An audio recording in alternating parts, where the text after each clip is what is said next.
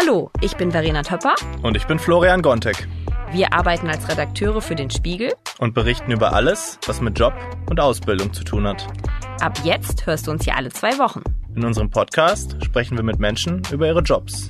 Was ist großartig daran und was nervt? Wie sind sie dazu gekommen und wie sieht ihr Alltag aus?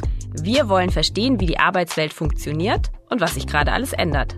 Willkommen zu Und was machst du? Schön, dass ihr wieder dabei seid bei uns im Podcast. Ich habe in dieser Woche passend zu den Olympischen Sommerspielen in Tokio einen ganz besonderen Gast hier im Podcast. Und zwar den Osteopathen David Wenkel. David hat unsere beiden Gold-Beachvolleyballer Julius Brink und Jonas Reckermann vor ihrem Olympiatriumph 2012 in London betreut. Und ich spreche mit David heute darüber, was man braucht, um Olympiasieger zu formen, wie aber auch seine Praxis, also seine osteopathische Praxis aussieht und was er zu der Kritik sagt, die immer mal wieder zur Osteopathie geäußert wird. Ich freue mich, dass David da ist und wünsche euch viel Spaß beim Zuhören. Ja, David, ich freue mich ähm, total, dass du heute bei mir im Podcast bist. Hallo, grüß dich. Hallo. Ich habe ja eben schon äh, zum Einstieg unseren Hörerinnen kurz erzählt, ähm, du bist ein klein bisschen Olympiasieger. Äh, hättest du dir das als, als Jugendlicher mal vorstellen können? Ähm, so fühle ich mich ehrlich gesagt absolut nicht als Olympiasieger heute, auch wenn ich irgendwo einen kleinen Beitrag dazu äh, leisten konnte, also einen sehr kleinen Beitrag, wie ich finde. Ähm, aber so den Traum, irgendwas mal in der Richtung erreichen zu können, äh, den hatte ich auf jeden Fall. Also ich habe in der Kindheit viel Sport getrieben und auch war nicht ganz untalentiert in der einen oder anderen Sache und hatte dann auf jeden Fall äh, den Traum, irgendwas sehr, sehr Großes im Sport zu erreichen. Das hat aber dann am Ende des Tages äh, nicht dazu gereicht. Da hat das Talent dann doch irgendwo ein bisschen gefehlt. Ja, der Traum war da.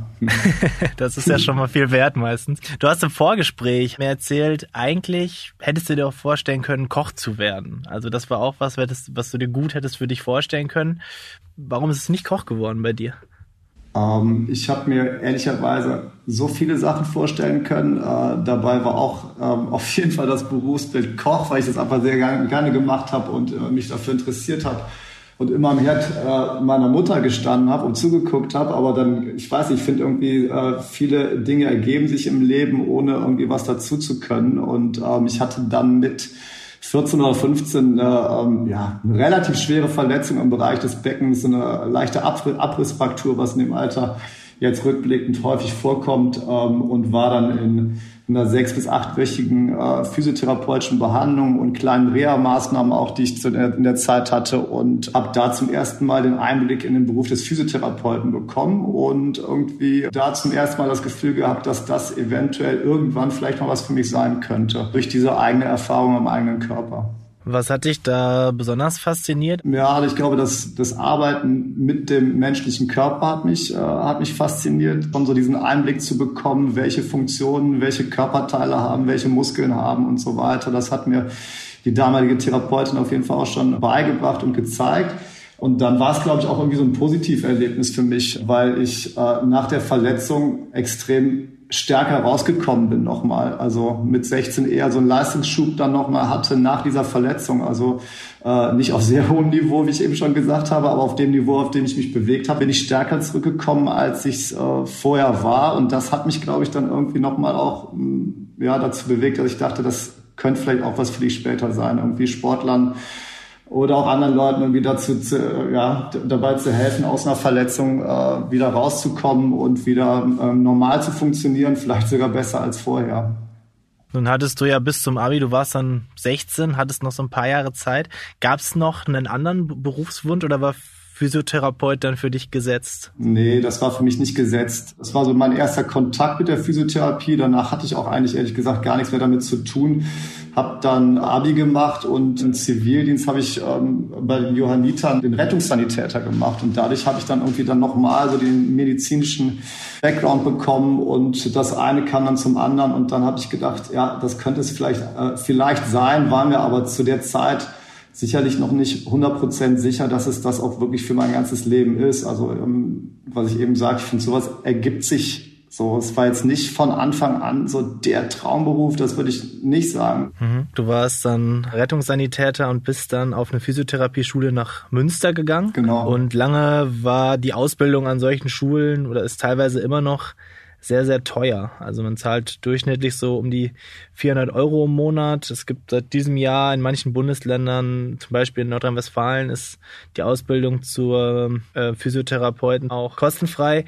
Wie viel hast du damals gezahlt und war es für dich eine schwere Entscheidung, diesen Batzen Geld dafür auch aufzubringen für diese Ausbildung? Auf jeden Fall. Also ich habe extrem viel Geld schon gelassen in meiner Ausbildung. Das muss man einfach so sagen. Ich habe allein für die Grundausbildung Physiotherapie und später dann ja auch Osteopathie, das ist auch eine Privatschule gewesen, habe ich ja, ich schätze mal so roundabout 30.000 Euro nur für Schulgeld ausgegeben und da sind noch dann keine Bücher dabei, da sind noch andere Kosten, die dazukommen, wie das Zimmer, Unterkunft, Essen und so weiter, ist alles noch nicht drin. Also es ist also sehr, sehr viel Geld, was ich bezahlt habe. Ähm, und da macht man sich auf jeden Fall Gedanken. Dadurch war definitiv auch Druck auf dem Kessel. Ne? Also dadurch wusste ich, das muss klappen, so jetzt hier durchzufallen in der Prüfung, das ist keine Option.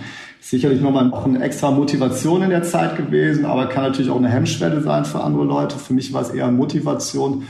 Auch weil ich mir das Geld in der Zeit größtenteils geliehen habe und dann wusste, wenn ich irgendwann arbeite, zahle ich das halt äh, zurück. Und da hat mich einfach meine Familie dann unterstützt. Teilweise geschenkt das Geld, aber größtenteils auch dann, also gerade was Schulgeld anbetrifft, habe ich dann in der Zeit, in der in den Semesterferien gearbeitet, das dann finanziert oder halt auch geliehen und dann ähm, so im Laufe der Zeit zurückgezahlt. Aber das ist schon eine, eine Sache, die auch belastend sein kann. Da muss man sich ähm, auf jeden Fall Gedanken vorher zu machen.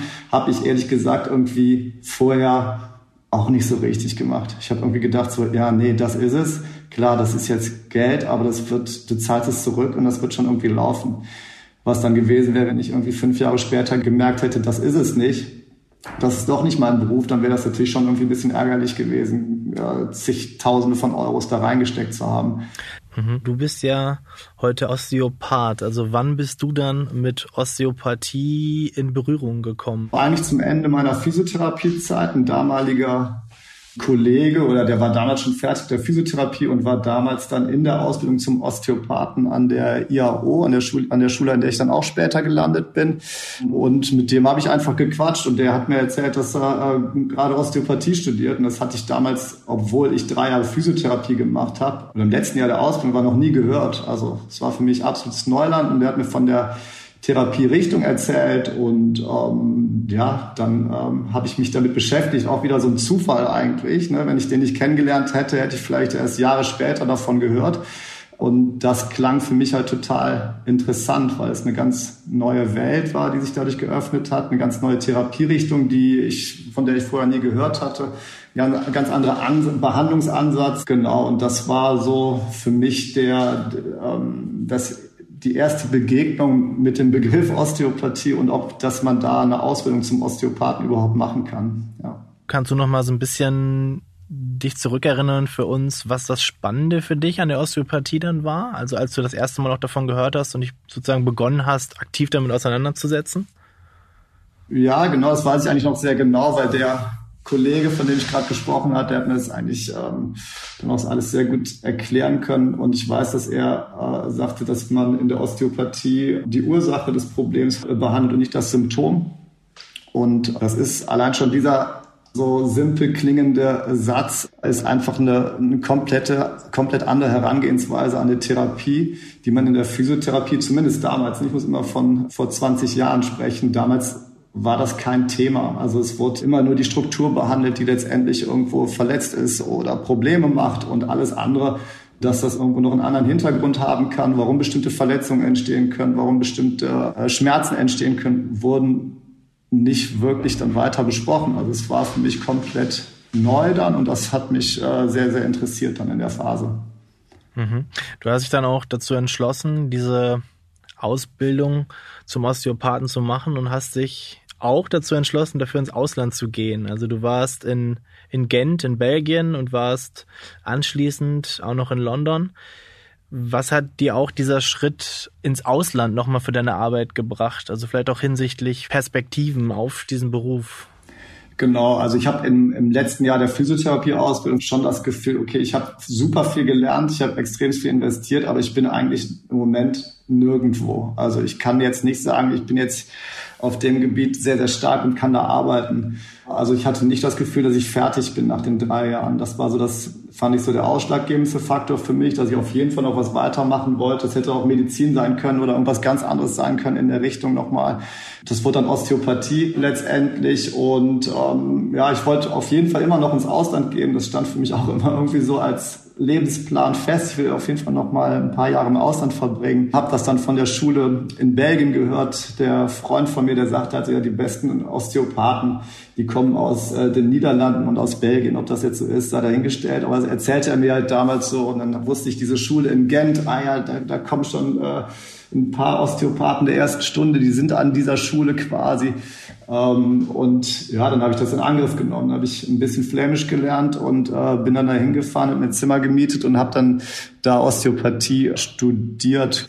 Auslandsaufenthalt ist, glaube ich, immer ganz, ganz vernünftig. Eine neue Sprache zu lernen ist immer vernünftig und dann auch so eine andere Wertschätzung nochmal des Berufs Physiotherapeut, Osteopath im Ausland auch nochmal kennenzulernen, weil da sehe ich auf jeden Fall immer noch einen großen Unterschied. Ne? Also ich hatte direkt ein ganz anderes Gefühl, schon als Schüler an der Schule und auch von den, äh, von den Dozenten an der Schule, als dass ich es an der Physiotherapie-Schule wahrgenommen hatte. Physiotherapie und Osteopathie, das haben wir gelernt, sind, sind zwei unterschiedliche Dinge. Kannst du für uns nochmal die zentralen Unterschiede zwischen Physiotherapie und Osteopathie erklären? Die Frage kriegt man relativ häufig gestellt. Mm, man probiert das dann auch irgendwie so zu beantworten und möglichst einfach zu halten, damit es alle verstehen. Aber eigentlich kann man kann man die beiden Berufe gar nicht miteinander vergleichen. Also zumindest kann man die beiden Ausbildungen gar nicht miteinander vergleichen, weil Physiotherapie so breit gefächert ist, ne, was Neurologie, Gynäkologie und äh, Bewegungstherapie und was weiß ich alles anbetrifft. Und Osteopathie ist dann doch relativ äh, spezialisiert darin, äh, Bewegungsblockaden aufzulösen im Körper in verschiedensten Systemen, ne, im kraniosakralen System, im viszeralen System, das heißt in, äh, mit Organstrukturen zu arbeiten, aber dann auch im Bewegungsapparat zu arbeiten. Und ähm, dieser letzte Baustein, also im Bewegungsapparat zu arbeiten, der kommt halt in der Physiotherapie auch sehr intensiv vor. Ne? Also gerade in der manuellen Therapie. Das heißt, da gibt's Überschneidungspunkte, was manuelle Therapie und Osteopathie angeht. Das schon. Auch die arbeiten mit Bewegungsblockaden, mit Bewegungseinschränkungen, probieren die zu verbessern.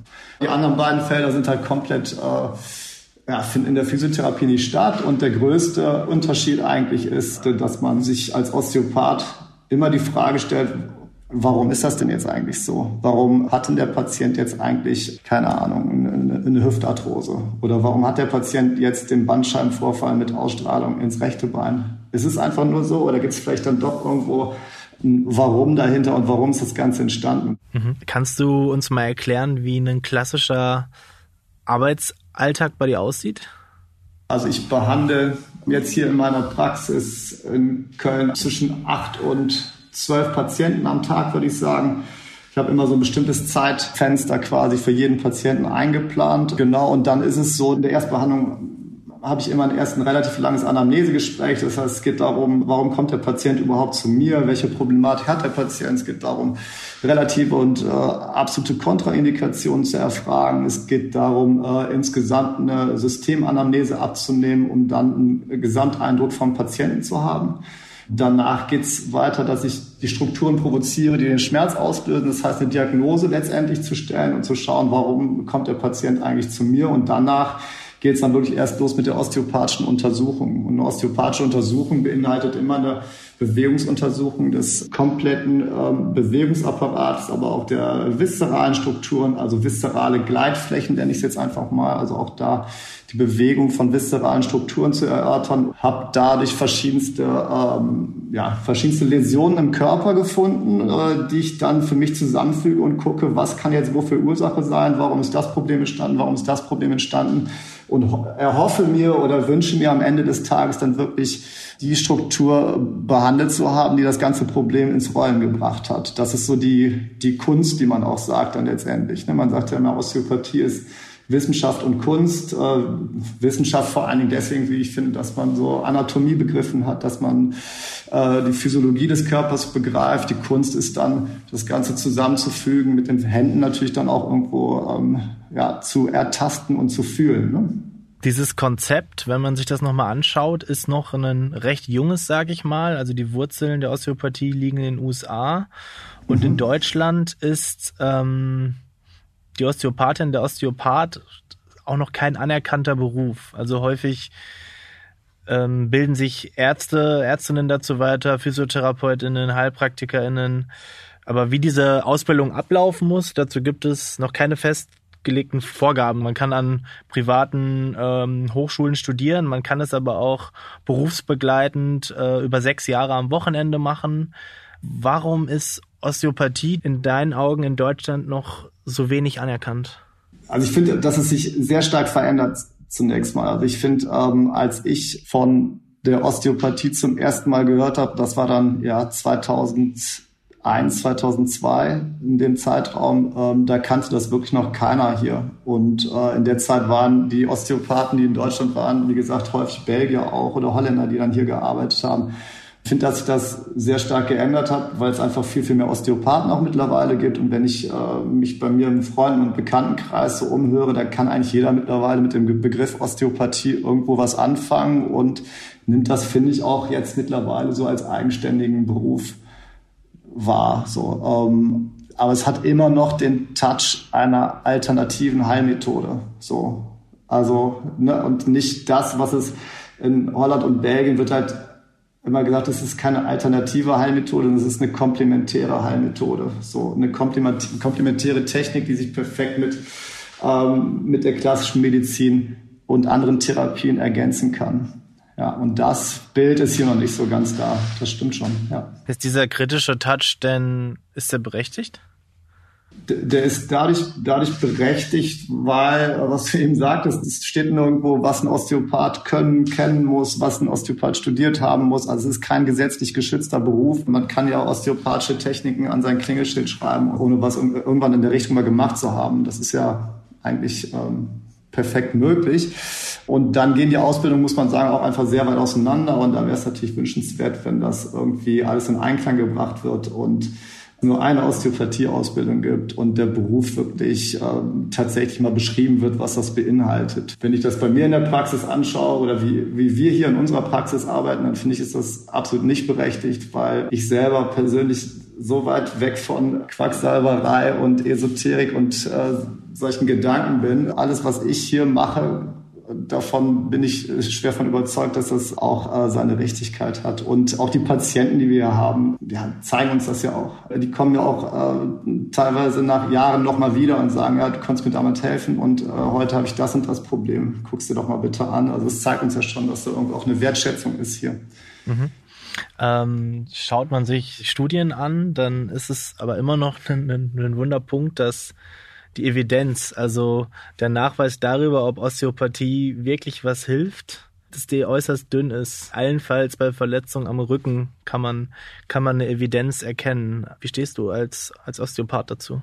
Ja, es wäre schön, wenn es anders wäre, auf jeden Fall. Ne? Also keine Frage. Also das würde, würde uns das Leben definitiv häufig viel, viel einfacher machen, weil man sich hier und da bestimmt auch mal äh, rechtfertigen muss und auch gegenüber Ärzten rechtfertigen muss oder anderen Disziplinen rechtfertigen muss. Wenn es noch mehr Studien gäbe, außer dieser Studie, die belegt, dass Osteopathie bei Rückenschmerzen äh, zu helfen scheint, äh, wäre das auf jeden Fall hilfreich, keine Frage. Und ich glaube auch, dass es in Zukunft ähm, noch mehr Studien geben wird. Ne, diese eine Studie, von der ihr gerade redet, gibt es auch noch nicht so lange. Also es wird auch, auch da passiert sicherlich was, aber es ist mühsam, weil sicherlich auch irgendwo finanzielle Mittel dann fehlen und weil irgendwie auch noch nicht alle Schulen und Verbände und so weiter an einem Strang ziehen. Das würde wahrscheinlich auch nochmal helfen, da bessere oder bessere Studien auf die Beine zu stellen. Und für, für mich persönlich, ja, habe gerade eigentlich erst pausiert mit dem Dozieren an der Schule, weiß also schon oder habe das Gefühl schon zu wissen, was Osteopathie beinhaltet und mache das jetzt auch schon seit ein paar Jahren hier. Die Grundlage für Osteopathie ist die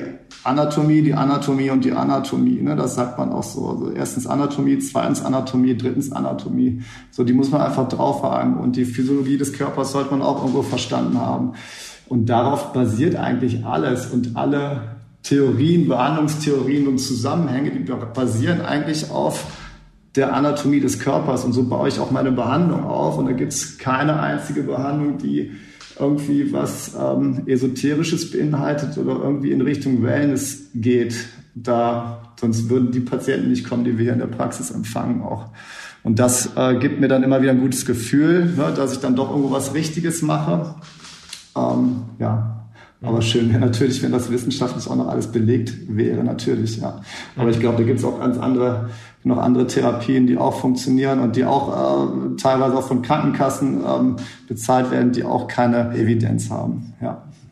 Fakt ist ja auch, dass der Zulauf deutlich gestiegen ist. Also das heißt, Osteopathie mhm. ist deutlich breiter geworden, wird deutlich mehr angenommen. Das ist im Spitzensport so. Also Borussia Dortmund hat seit mehreren Jahren einen Osteopathen bei sich in den Reihen. Und du selbst, wir haben es am Anfang schon kurz angeschnitten, arbeitest auch mit Spitzensportlern zusammen. Du hast die beiden Beachvolleyball-Olympiasieger Julius Brink und, und Jonas Reckermann betreut. Wie kam es damals zu der Zusammenarbeit im, im Vorfeld von Olympia 2012 in, in London? Ich war relativ lange in Belgien, habe da erst äh, drei Jahre studiert, habe dann noch drei Jahre in Belgien gewohnt, in Holland gearbeitet, bin dann irgendwann zurück in die Heimat nach Köln und habe in einer Praxis in Leverkusen angefangen, wo aus dem Leverkusener Kölner Raum einfach sehr, sehr viele Sportler hinkamen in der Zeit. Und da hatte ich dann das Glück, den Julius und den Jonas kennenzulernen, durfte die behandeln und so kam dann eins zum anderen. Wir haben uns gut verstanden. Die haben meine Arbeit auch sehr honoriert, muss ich sagen. Ne? Also gerade so das, was du sagtest, dass irgendwie Osteopathie im Moment so einen Zulauf hat, habe ich auch dann bei den beiden gemerkt, dass sie probiert haben zu verstehen, was ich eigentlich mache und auch so äh, probiert haben zu verstehen, ah, es gibt noch ein Warum, warum entsteht diese die und die Läsion und ja, so hat sich irgendwie ein Verhältnis aufgebaut zwischen äh, den beiden und mir und genau, dann stand Olympia an und die waren in der Zeit auch schon sehr erfolgreich und hatten mich dann gefragt, ob ich äh, nicht Lust hätte, zum Trainingslager mitzukommen. Das war dann, äh, ja, ich weiß nicht, irgendwann acht Wochen davor, glaube ich.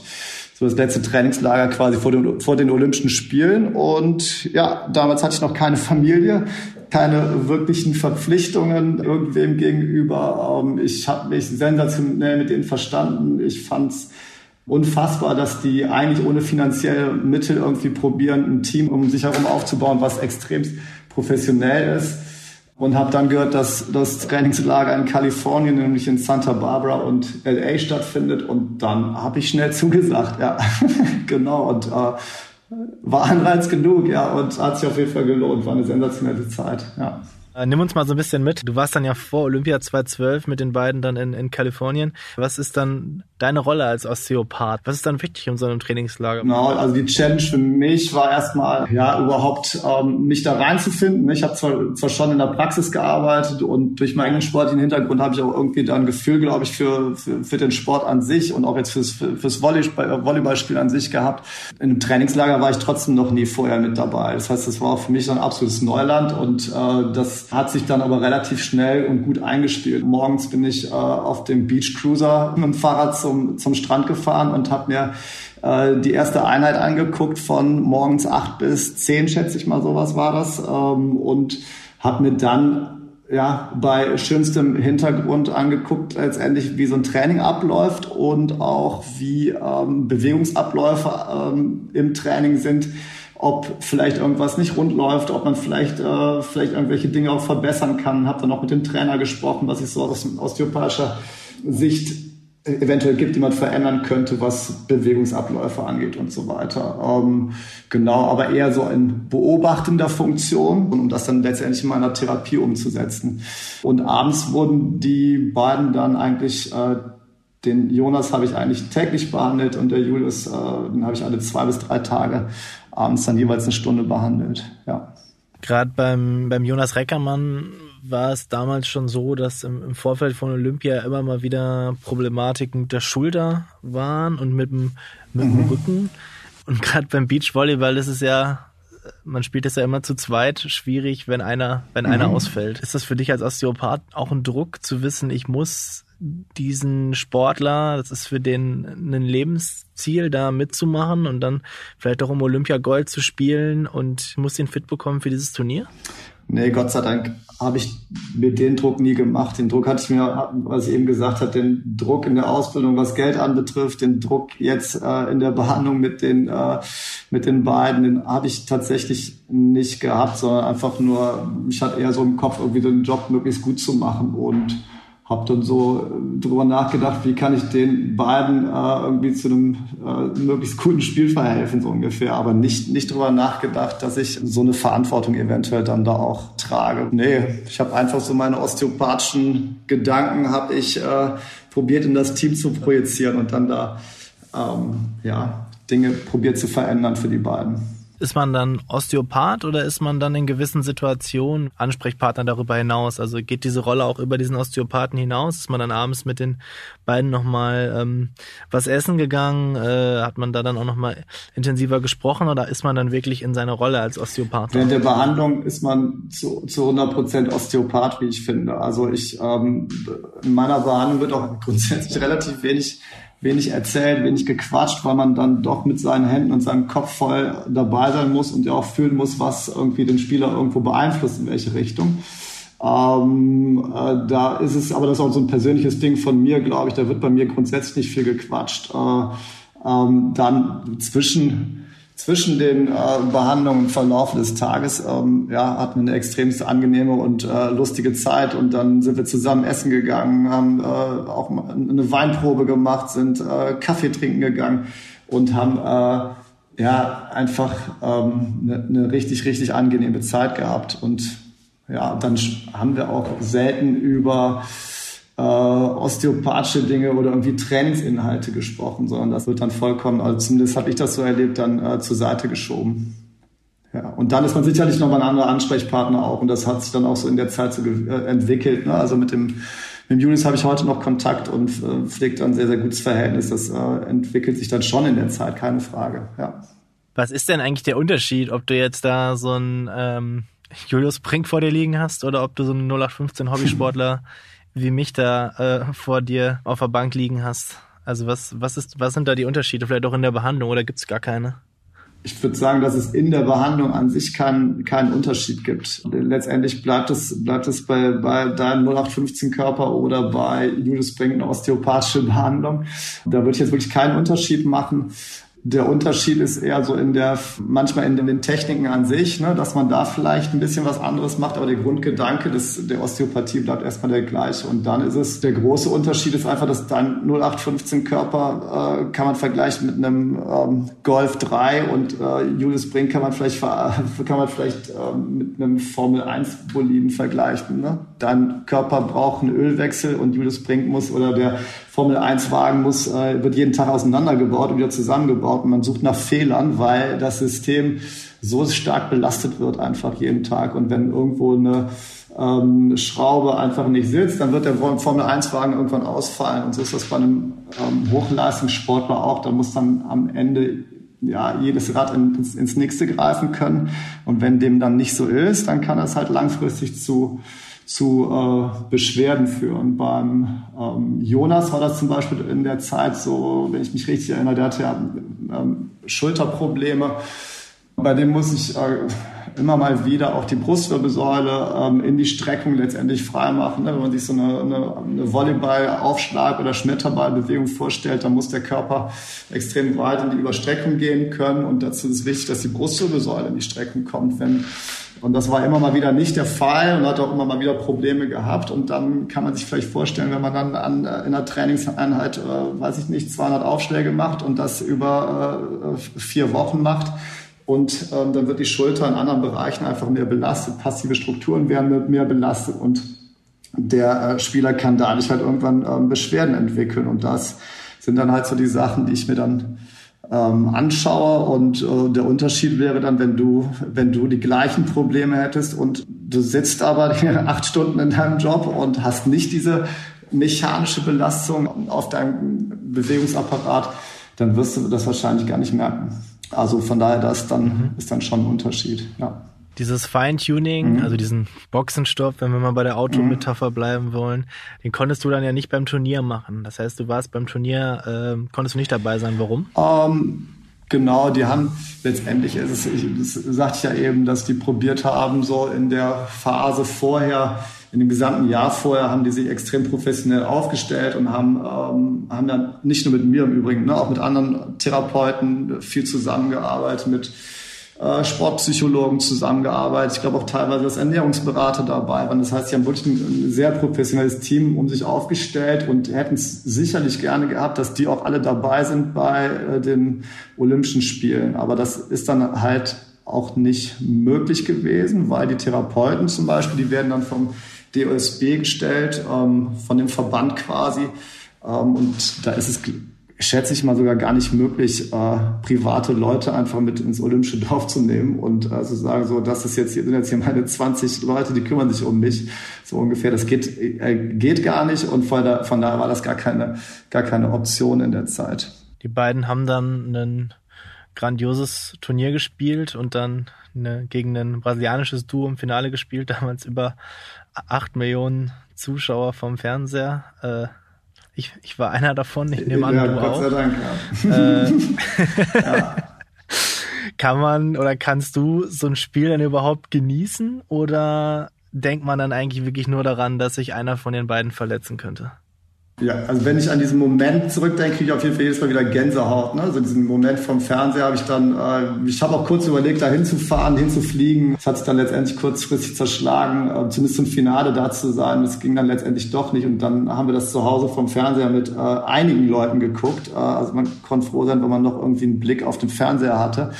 Ähm, und da, das Spiel habe ich... Ähm, extremst äh, genossen, muss ich sagen. Also ich weiß, ich glaube auch, weil ich auch nicht eingreifen konnte dann mehr. Ne? Dann war es irgendwie, äh, mhm. ja, wenn, wenn jetzt irgendwas passiert wäre oder so, dann hätte ich gedacht, gedacht, ah ja, okay, es kann sein, dass jetzt das und das ist oder es kann jetzt sein, dass jetzt äh, das und das ausgelöst wurde. Oh ja, schade, ähm, dass ich jetzt nicht da sein kann, um da eventuell das zu behandeln. Das hätte sein können. Aber ansonsten habe ich in dem Spiel war ich einfach nur mit einem Ruhepuls von 140 äh, Fan. Ja. Genau. Und hast es dann mit, mit Freunden auf der Couch geguckt? Ja? Wahnsinn, natürlich. Ja, ja, ja. Es war ein Riesenmoment, ne? ein sporthistorischer Moment natürlich auch. Ja, ja ich meine, seit 96 Beachvolleyball olympisch und vorher immer nur Brasilien oder USA gewonnen, das erste Mal ein anderes Land. Genau, ja, das war schon äh, unfassbar. Mhm, genau. Danke, dass du heute bei uns hier im Podcast zu Gast warst. Ja, gerne. Hat mich gefreut. Dankeschön. Jetzt haben wir gefühlt einmal Olympiagold gewonnen. Ich hoffe, ihr konntet aus der Folge mit David ein bisschen was mitnehmen und hattet Spaß beim Zuhören. In zwei Wochen ist meine Kollegin Verena hier schon wieder und warte mit einer neuen Folge auf euch. Bis dahin wünsche ich euch alles Gute, bleibt gesund und wir hören uns beim nächsten Mal wieder. Bei der Produktion dieser Folge wurde ich unterstützt von Jelena Berner, Sophia Schirmer, Ole Reismann und Philipp Fackler.